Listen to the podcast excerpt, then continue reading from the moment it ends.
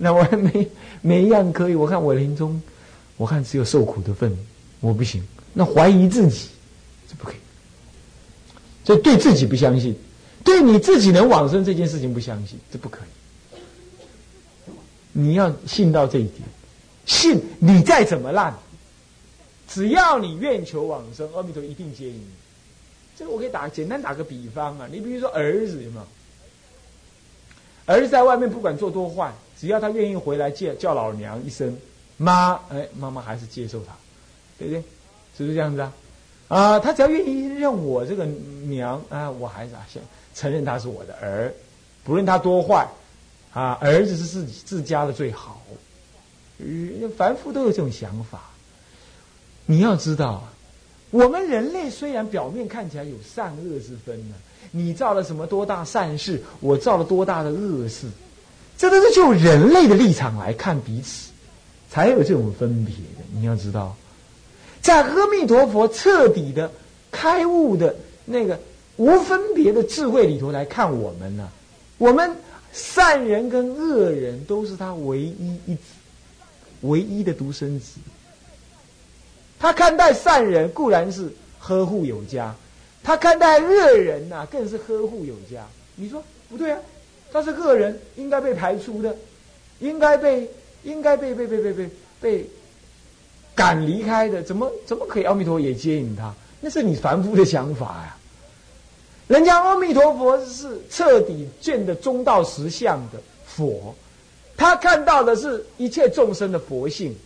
他可没有像我们凡夫来分别善恶，他没有这样子，懂吗？我再打我再打个比方，你看哈，如果我们站在地上来看这个山啊，有嘉义的阿里山，蛮高的，不过还没有玉山高啊。玉山有多高多高？可是呢，如果我再看喜马拉雅山，哇，那玉山又小巫见大巫哦，所以我站在地面上。我站在地球上，我就可以看到有这个山高，那个山低，有这个山更高，有这个山更低，我也这么分别。可是如果你站到月球上去呢？你来看地球，什么山都一样的啦。地球是一颗小小沙子，还能好什么？还有什么好分别？一小粒。一切的分别，因为你角度不一样，那些分别都没有了。道理一样，我们娑婆世界，因为有无名，所以才在无名当中，我们善于分别，那是善，那是恶，然后才说恶不应当做，善应该做。可是呢，其实善与恶也是妄想分别。在佛的究竟智慧里头来看，他只看到佛性，如如啊，就好像你看小孩子打架。嚯！这两个小孩打架打的他你死我活，你偷我的弹珠，啊，我就要打你。那个人说你打我，我要打你，那么好像对方都是错误的。你你跟人家打架都是有道理的，就好像娑婆世界的众生呢，你去骂他，好像他是错的，你真的有道理，你就说他我是好人，你是坏人，你说他是坏人，好像很有道理。其实我们都是凡夫，都是无名众生。这些众生在娑婆世界都是苦恼为相的，我说见着烦恼着，所以他们之间才来分别善恶。可是站在大人的立场看这个两个小孩打架，那哎呀，两个都是都是小孩，都是幼稚的很。其实啊，你说他错，其实你也错了，你们两个都愚痴。好了，好了，不要打，不要打了哈，我给你念珠。好了，我给你擦一擦，给你冰淇淋吃哈，你不要哭了，不要哭了，离开就好了吗？你会不会对那个两个小孩打架，你把他找来，把他判刑？会不会啊？会不会？会不会？叫他去告他，到到到那法院里告哪个小孩子说他打另外一个小孩？不会呀，你不会把他当真吗？是不是？你不会把它当真？对不对？佛陀看待一切众生，善的众生跟恶的众生也是如此。他看待我们就像他那个幼稚的小孩一样，有人在造善，有人在造恶，看起来都一样啦。都是无名小伙子，算算算算，好，停停停停，都来我这里，都来我这里。你学学，你就知道什么叫善恶了。学学，你就会不分不失善不失恶。六祖坛经讲，不失善不失恶，才能入中道实相。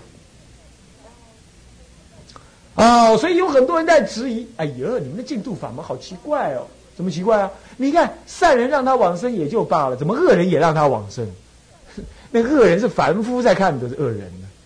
你要知道，在佛的立场哪里什么恶人？佛陀当然叫人要行善去恶了，可是那是就教导我们来说是这样。但他真正的本意来看我们，他可没有替我们分别善恶，你懂吗？我们的本性都是善的，我们都是佛子，我们真如自性与佛无与诸佛无二无别，这样懂了吧？所以净度法门接引你往生啊，是绝对平等，而且有它内涵道理的，不会说没道理啊。好，当你这样了解的话，那你就可以深信了吧？你还要怀疑说你是一个恶人？你不能往生，就是因为你是恶人，阿弥陀佛才要接引你，不接引你，让你在六道轮回不是更苦吗？对不对？你是他唯一真子，他建立的极乐世界，你说给观音菩萨用的，给观音菩萨求往生的，还是给大势至菩萨求往生，还是给文殊弥勒求往生？拜托，这些菩萨都已经自在往生了，他不用求嘛，对不对？所以你看他的四十八愿。愿愿都是摄什么？都是摄十方众生。其实十方众生是普遍说，还真的还重点摄受我们这些凡夫众生。你要是大根器的众生，他参禅去啦，他修密去啦，他研究教理、大开圆解、圆解去啦，是不是啊？就是咱们这些人修不起来，业障很重。哎，他刚好进度法门唯一接受，是吧？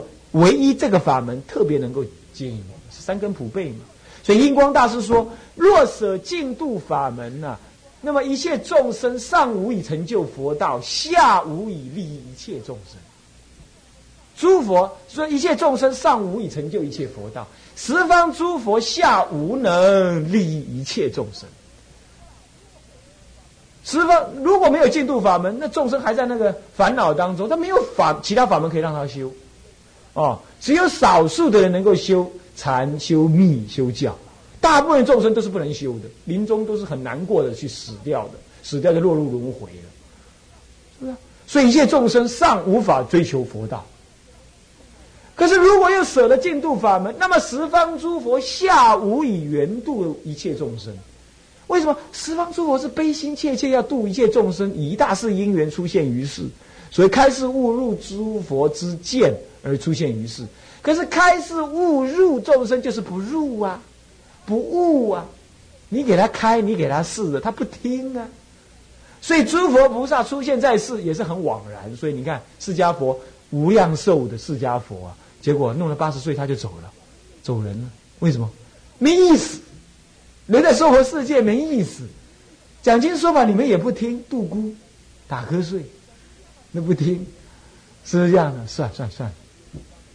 啊，我反正别的地方很忙，都有预约了，那么我还是早一点到别的地方去吧。那没办法，所以十方诸佛要利益一切众生呢，他最后把净度法门教下来，你就能得度。这样懂吗？是信怨恨，是最重要的趁切信，你能往生。那么怨是什么呢？就是切怨，就是没有天底下没有哪一件事情是你真正觉得重要的，最最重要就是你临终要往生这个愿。你要保持住，懂吗？你有没有这个愿呢？你在生气的时候有没有想到阿弥陀佛啊？你在痛苦的时候有没有想到阿弥陀佛啊？啊，你将来结婚生子，或者是是，或者是遇到最苦恼的事情、最快乐的事情，你会想到阿弥陀佛？人家你六十岁了，人家给你做六十岁大寿的时候，你有没有想到阿弥陀佛？还是你要赚钱赚了很多很多的时候，你有没有想到阿弥陀佛？你随时要想到阿弥陀佛，这就愿。万般皆下品，唯有往生高。这个才是阿弥陀佛的愿。你的平常啊，这种切愿要兼顾，这叫切愿，真实之愿，而且很悲切的，很诚恳的，随时抓着抓着，望着望着望着他，望着他，望着他，抓着他。那这样子，你专念，什么叫专念？什么叫专念？都摄六根，净念相继，就专念。阿弥陀，阿弥陀。这时候每念一句佛号都是我要往生，我要往，带有这个念头。啊，不是的阿弥陀，阿弥陀像唱歌一样，心打妄想，不是。念佛的目的不是要你修禅定，那修禅定还不如数息更快，是不是这样子啊？念佛的真正目的是要你熟悉极乐世界的庄严，意念阿弥陀佛的本愿功德。那么提起你的信心，兼顾你的愿心。念佛的目的是这个，所以你要不知道信心是什么，你要不知道愿心是什么，那你念佛真的是没着落，没有着落。所以每一句佛话，南无阿弥陀佛，心心坚固；南无阿弥陀佛，感恩佛陀；南无阿弥陀佛，愿求往生。阿弥陀佛，阿弥陀佛，好苦啊！娑婆好苦啊！阿弥陀佛，阿弥陀佛，这样念。那为为什么说祖师大德叫你说念佛要得一心不乱？那又为什么呢？既然你说念佛不是要求禅定，那又为什么要念一念佛一心不乱？一心不乱跟禅定还是稍微有不同。那个一心不乱是有一心呢。到了禅定的时候，连一心都没有了。现在有一心呢，一心而不乱呢。那哪一心呢？往生之心，这一心不能乱。所以你念佛就是要这样，要念得很坚固。一切痛苦来的时候，你都是想：阿弥，我要往生，我要苦让他去苦吧，往生，我要往生，我要往生。你要知道啊，我们是个凡夫啊，要是得了肝癌啊、啊肺癌啊。啊，还有什么什么脑癌啊、脑瘤啊，什么样？哎呀，打了迷魂针一打下去之后，虽然癌症不痛了，可是人家看起来你是不痛，搞不好你内心里很痛，内心里头一痛，把阿弥陀佛忘了。这就是一心没有一心，两心至少是两心，一下想要往生，一下子又怎么样？好痛啊，好痛啊！你就想想到痛去了。还有啊，我们有造业，是不是啊？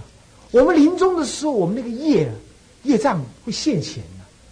你那个以前的那个冤亲债主会跑出来，后来找要跟你要命的，你一看到他啊，你就随他的形象而跑。你看，你忘了往生的念头，对不对？所以说，你说以日本人他讲说，哎呀，我能往生的了，我没问题了，我信心坚固了，我干嘛？你信心坚固？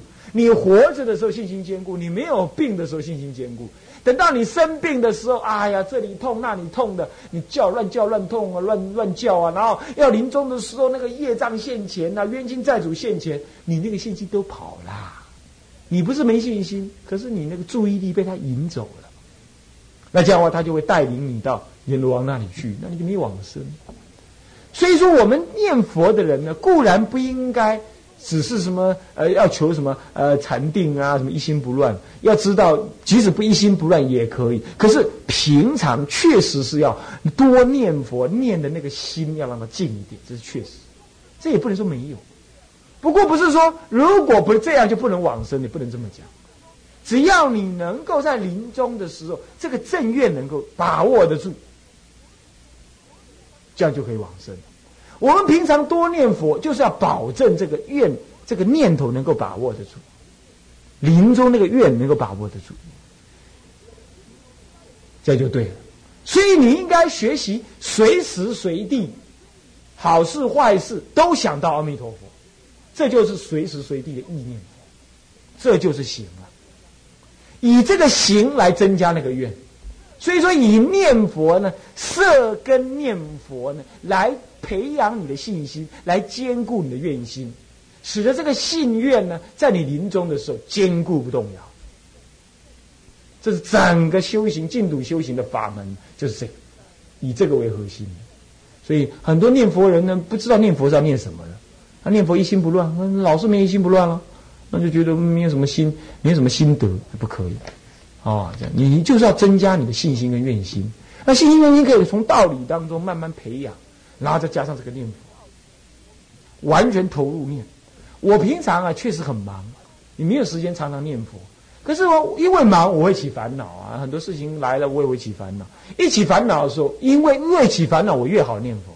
干嘛？想到娑婆是苦啊，念起佛来，你身心就容易清凉，清凉。这样子能够清凉，乃至只念五分钟你就睡着了，也没有关系。干嘛？你真得利益。那比你念五小时得不了清凉、身心躁动来的管用，那凭什么能这样？那就因为你对信愿看得清楚，所以你每念一句佛号都向信愿导归，所以说以信愿导归念佛，以念佛兼顾信愿。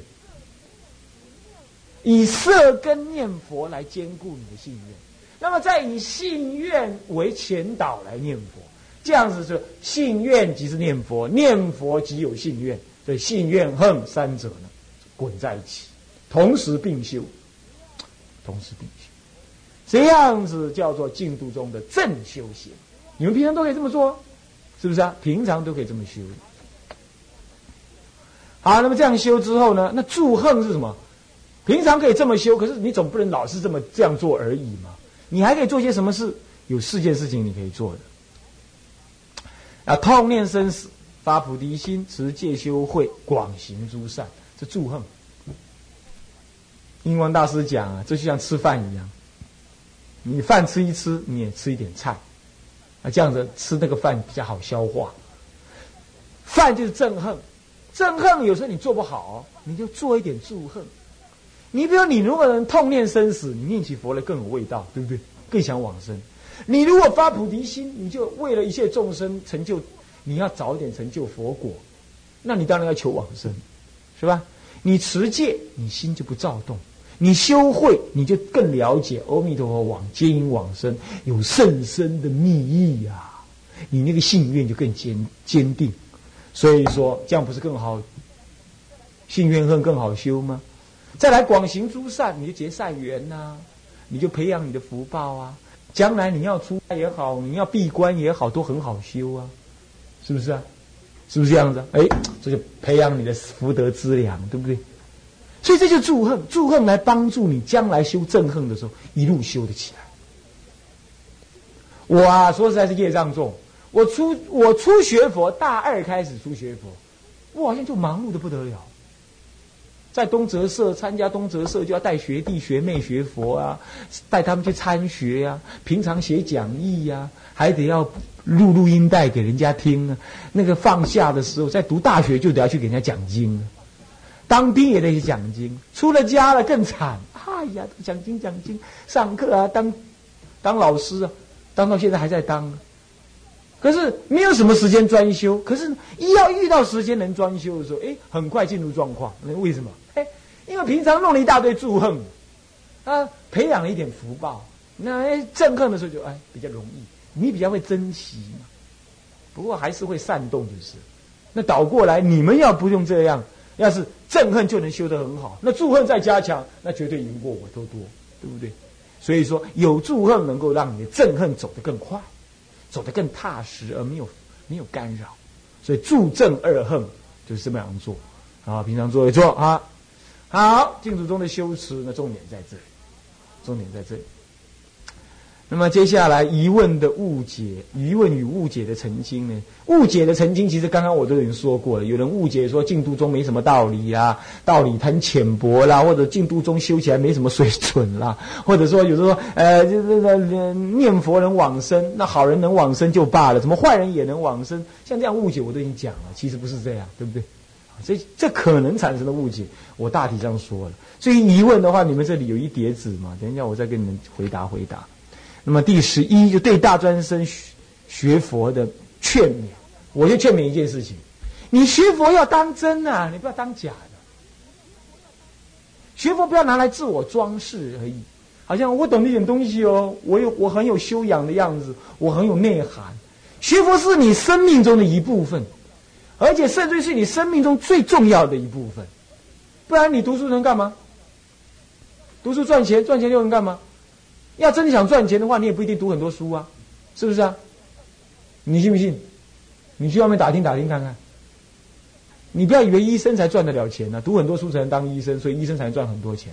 那赚更多钱的人是在做生意的，而做生意的很多是书读很少的，他只要会做人，有福报，他就能赚钱了。所以如果你是这样想的话，那你看人生还有什么大大的大道理？没什么大道理嘛。闹了半天就是什么？娶妻生子，嫁嫁丈夫，生小孩，照顾家庭，做生意，求名求利，求爱情。芸芸众生只有三种人：一者求名，二者求利，三者求情。三种人而已，没有第四种人了，你懂吗？所以这样子的话，那你要跟他们一起滚，枉费你今天来听闻佛法，对不对？最重点，我劝勉大家就是认清楚名利情之外，还有一个觉悟之道。是你生命中应有的第四个重点，而且恐怕是最重要的。因为名利情啊，最后怎么样？一气不来，万事休。爸爸爸，没有一样存着。万般带不去，唯有业随身。那么聪明的人呢，应该要为自己的未来打算是不是？有啊，你你说有啊，师傅，我有打算呢。我现在好好读书，将来好好赚钱，好好买房子、买汽车，我不是不是打算吗？你这个打算太小心眼啦！你应该打算更好的东西嘛。我常常跟人家讲，有人都建议我，哎呀，某某人呐，你现在出家十年了，你要不要找一块地呀，盖个庙啊？如何如何？我说啊，我的庙很大，沙婆世界的我的庙。啊，整个娑婆世界一切的名利财色，抵不了极乐世界一粒金沙子。你要知道，你求什么嘛？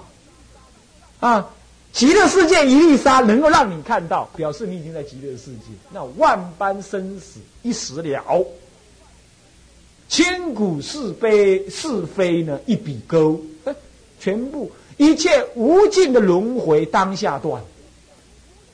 这最大最大的福报，最大最大的财富。那要让你做美国总统好不好？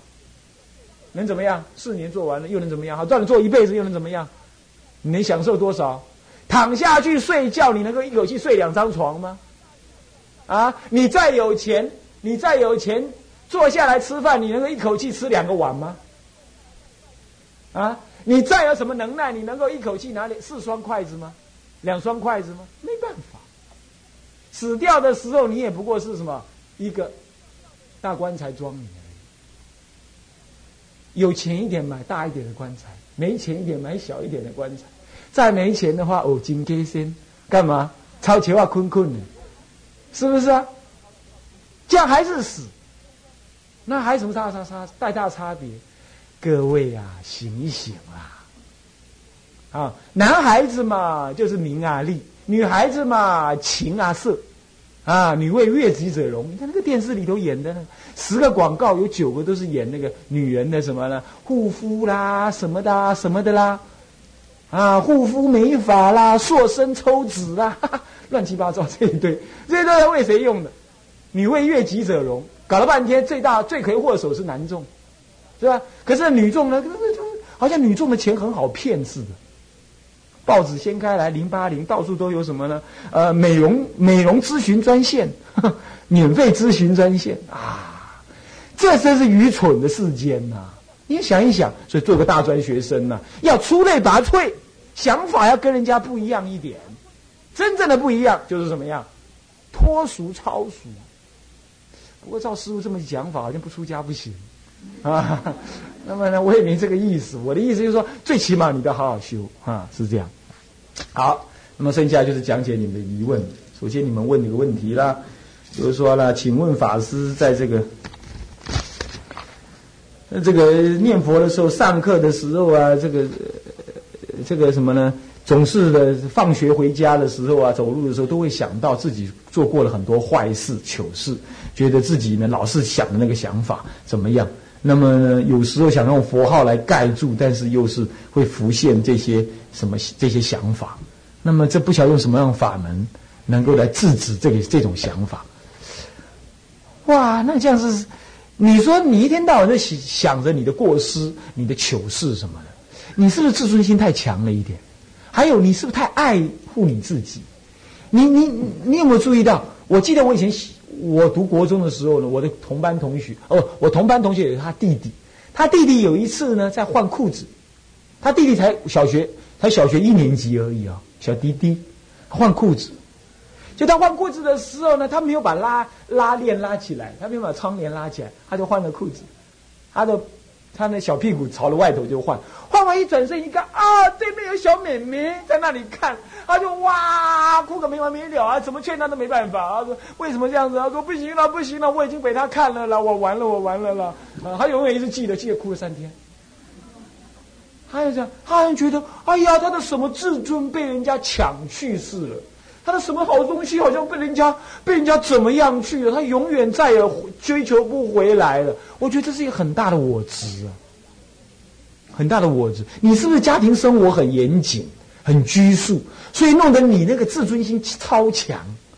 哎呀，天底下谁没有糗事嘛？我也很常常糗啊，我出家了都很糗啊。我出我都出了家了，我带了我自己的学生去见忏公，忏公还把我在所有的居士面前痛骂一顿，那我还跪在那里，全身冒冷汗，从里头冒到外头来。那你说糗不糗啊？那这够糗了吧？那我要像你这样子的话，有什么糗会比这个事情还糗的？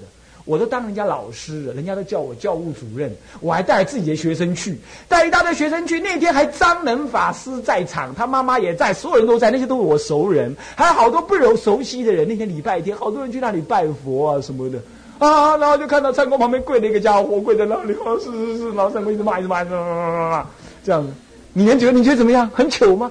你应该当做消业障想啊！你应该当做师长加持你想啊！你好不容易才有这个怎么样？这个断除我执的机会，对不对？人生你还有什么好装饰的？你本来就是很烂嘛，你本来就是很错误的嘛，对不对？所以说不要再这样想了啦！你那个自我爱太严重了，有时候我怀疑你是不是太虚伪了一点？本来你就是会有很多过失的嘛，对不对？弟子自知业障深重。呃，非常非常想铲除自己的业，我看这不是业障深重，你你恐怕也没什么大业障，但是最重要就是你那个自以为业障深重，这才是业障深重，啊，我觉得这重要问题在这里。所以你参加了大悲忏、慈悲三昧水忏，我告诉你，这个心结如果不打开呀，我看天底下忏给你败光了也没有用啊。那么还有参加两次的什么短期出家忏摩仪式，每次想哭都哭不出来。是不是虔诚心不够呢？还是参加的次数不够？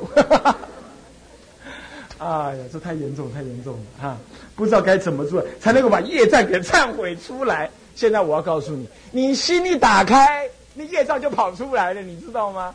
你其实啊，你那业障被你锁在心里头也很难过。我看的样子是这样，他也很想跑出来，他也不想跟你在一起。可是你那个心呢，把它包得紧紧的，你那个心门不打开，你只要一下承认啊。我就是因为犯会，我就是那个会犯过失的人，这样就好。我的过失是本来就存在的，我被人家骂或者我有过过失，我只要痛念这次的过失，下次呢忏悔前愆，悔其后过。所谓忏者，忏其前愆，过去所做，我表示错误，表示诚恳的怎么样过失之意。那么悔呢，就发愿当来，我将来不要再过做错，啊，这样好了。但没事，不然悔剑入心，坚不可拔，那很可怕的。你要知道，懂吗？你没有什么大业障了，你放心好了。就是你那个心太死，死执着那个你的过失，你的过失这样子。你拿什么业障？你没什么业障啊！你能有业障，你能做到今天吗？不能做到今天的啊！你也不能在这边参加这个法会啊！要讲业障，每个人都有业障，是不是？所以你跟大家业障一样多了，你没有比较多哦。不要想象你很特别，业障多啊！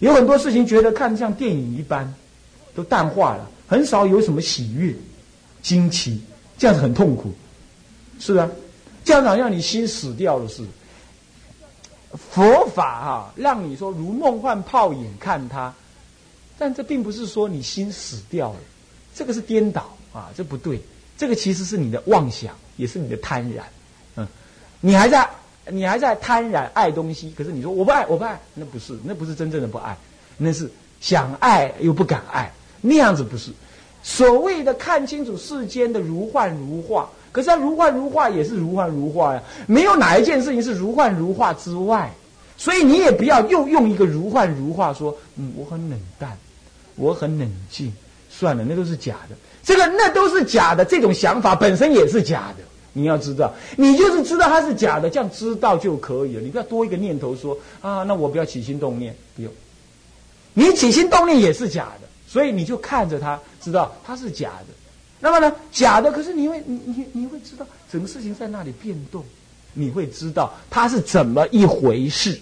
你不能够心死掉了，好像看东西就好像没什么反应，没什么感觉。你先生骂你，或者你老师说你，或者考试零分，你也没感觉。那一切都如梦幻如幻，那不能这样子啊，这错误啊，不能这样。学佛的动力越来越弱，请问师傅如何加强信念？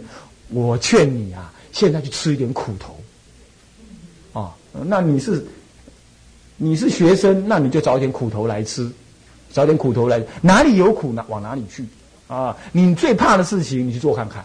但坏事不要做啊！比如说，你妈妈要你去干嘛啦？那你不想做啦，或者如何啦？你去做看看。你去吃点苦，就会有动力啦。佛法，诸佛以八苦为师，懂吗？所以说，学佛没有没有吃过苦的人很难学佛的。那怎么样吃苦？简单讲就是随缘喝淡。老师叫你做什么，你做什么；师傅叫你做什么，做什么；爸爸妈妈叫你做什么，做什么。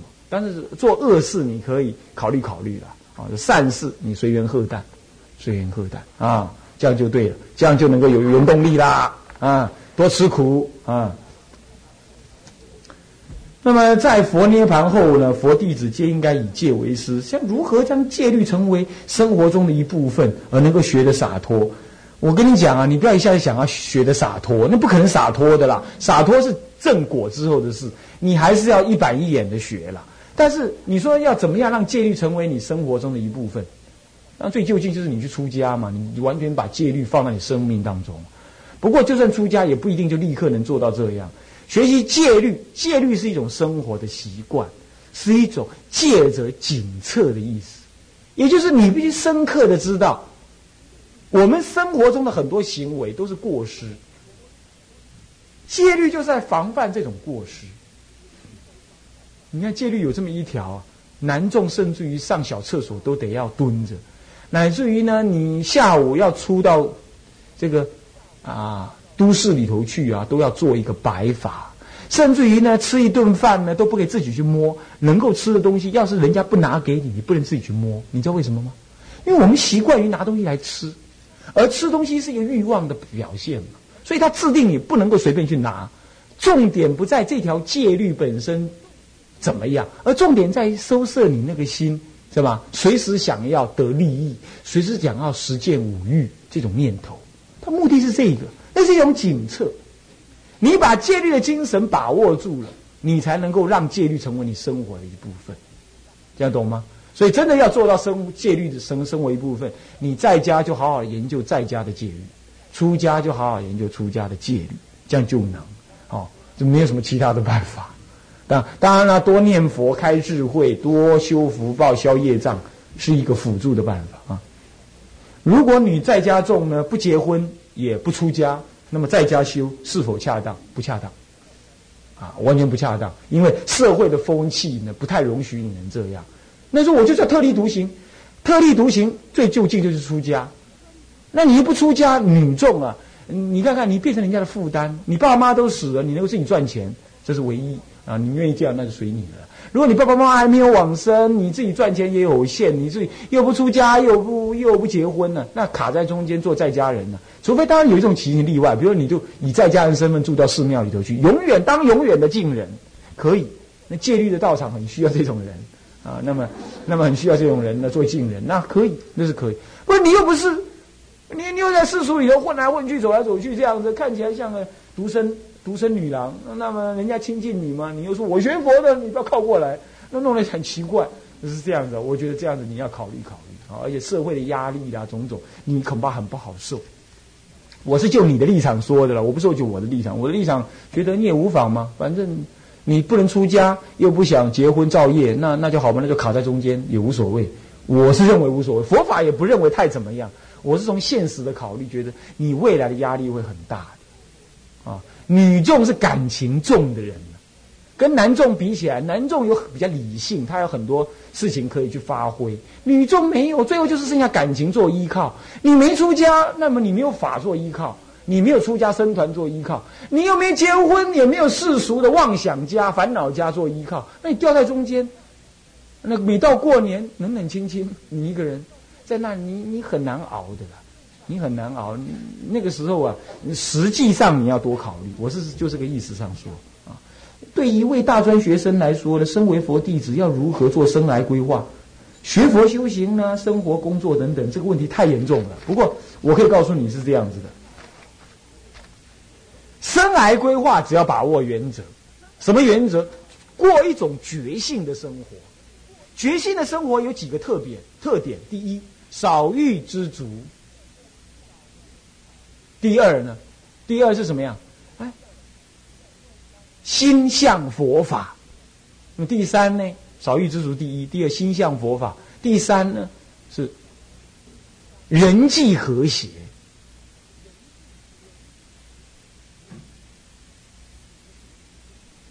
人际和谐，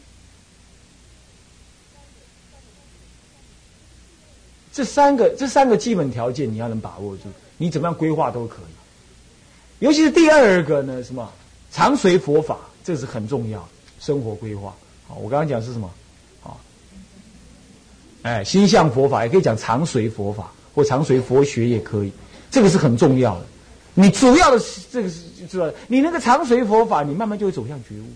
你那个少欲知足，就已经远离男女，呃，人生男女的这个过多的欲望。那么人际能够和谐，你就是一个温和的学佛人，敦厚的学佛人，你才能够怎么样？你才能够在人生当中过得比较倾向于自在一点，这很重要啊。好，这这是你的生来，我要把握这三个原则。再来，请问法师在学佛的过程当中是否遇到瓶颈？如果有，如何面对？有。我常常我也遇到瓶颈啊，遇到障碍，遇到烦恼，有就是决定有的。那我一般来讲就是就是一个一个一个想法，谦卑求忏悔。学佛的过程当中，你要把握有修没修，我们不知道，我们自己也不能检测我有没有修，我有没有进步。可是有一件事情是对的，只要生烦恼就是我错，啊，我错就得要谦卑求忏悔。不论你起哪一种烦恼了，比如说这家伙干扰了我不能睡觉，或者昨天啊我没睡好，或者是哎呀同学骂我，或者是当老师的说学生跑了，或者学生不乖，或者当妈妈的怎么样，当爸爸怎么样，或当太太先生的不管，反正你有各种烦恼，只要烦恼产生，你就要谦卑反求诸己求忏悔，没别的。我再讲一句原原来话，我的原则是：只要生烦恼就是自己错，只要自己错就没有自己可以骄傲的地方，就得要谦卑。只要错了就得谦卑，而谦卑就是因为我们过去不懂得忏悔，所以我们错了，我们忘了，我们忘了跟法相应，就这个原则。如何避免知见的浊？如何消灭我执？如何做人？如何什么是爱？人活着是做什么的？哇，太难了。知见浊就是什么？一切有违背觉悟的见解，以我执相应的这些见解，就是所谓的知见浊。那如何消灭我执？哇，那就修行吗？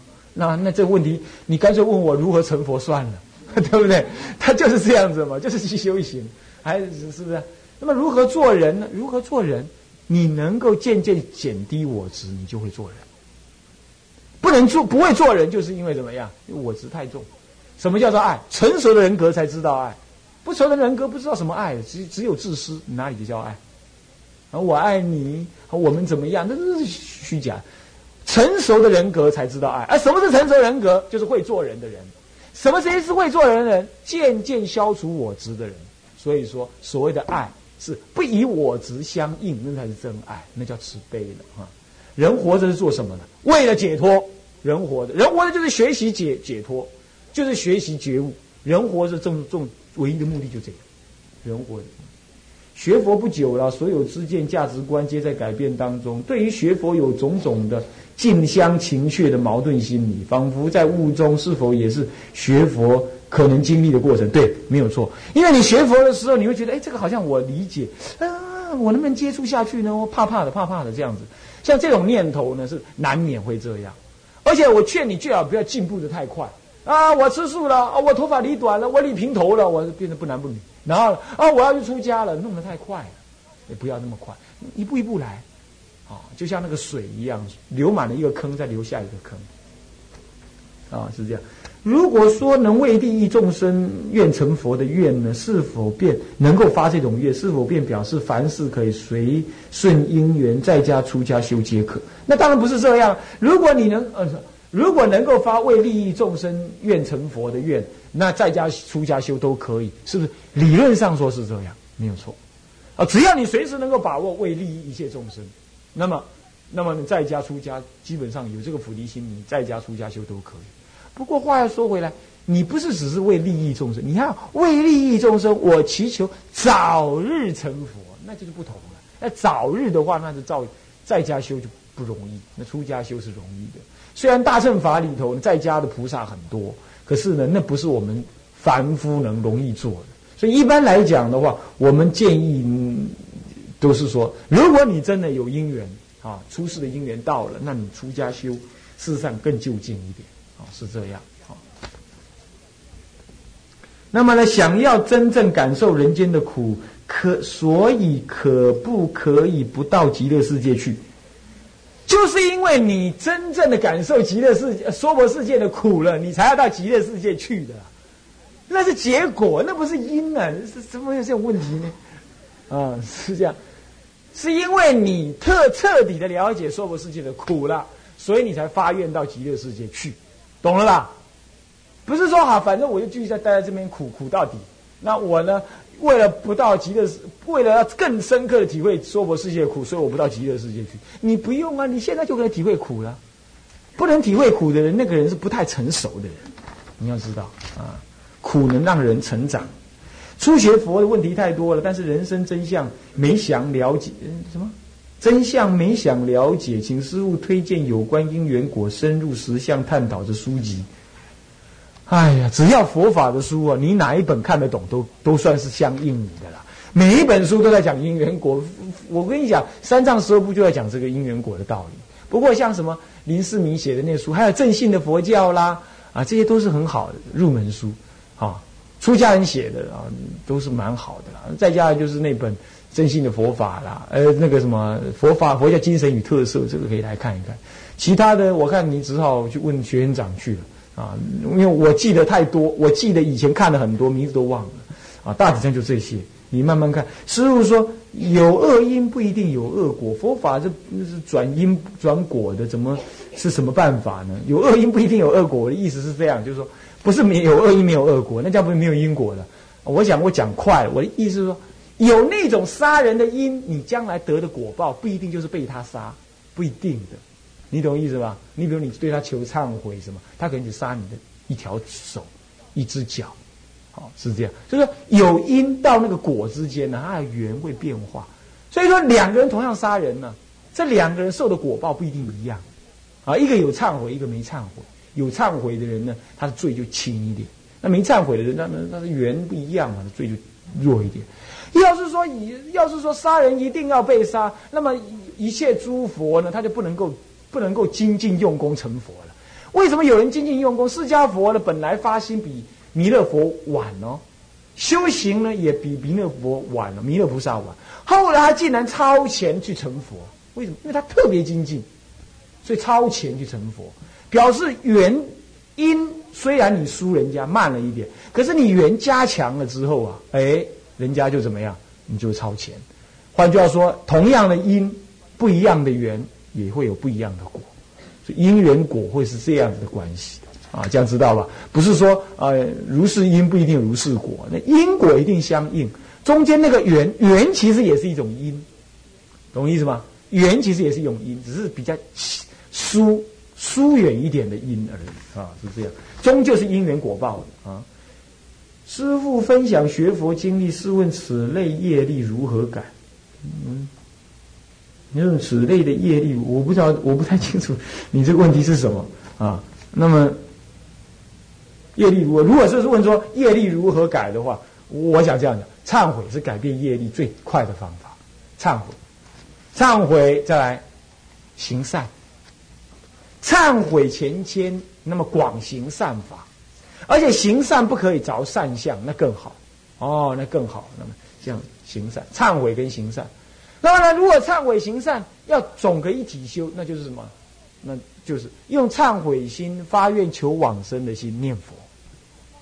用这种忏悔的心，忏悔过去所造的业，发愿我未来要往生。那么这种心情来念佛，这样子的话，同时修改业力，也修极乐世界的往生的法门，懂我意思吗？大家知道吧？用这种心情来修啊。好，那么呢，呃，我们在有限的时间，我们尽可能的把我觉得重要的部分呢跟大家讲了。那么啊，我也只是学讲啦，我不知道说讲了你们觉得听了能不能能不能足够的理解了哦。那呃就是这样子，我们的三堂课啊，把净度中概论呢简单的做了一个什么啊概要性的那个啊理解啊。那么呃，如果还有什么不懂呢？往后还有法师来，或者你将来还有学员长跟你的讨论或什么样子，你可以再问其他的老师。好，你学佛的路程是很长的，我们也可能只只是在这一次见面，那么因将来有没有因缘，我们不知道。所以说，我们只是给你负责给你开的一个啊开始而已哈。那么因为我路远呐，所以早今天耽误大家时间呐，跟大家调配时间调一下，等一下我们就回去了哈。那么好，那么就讲到这里。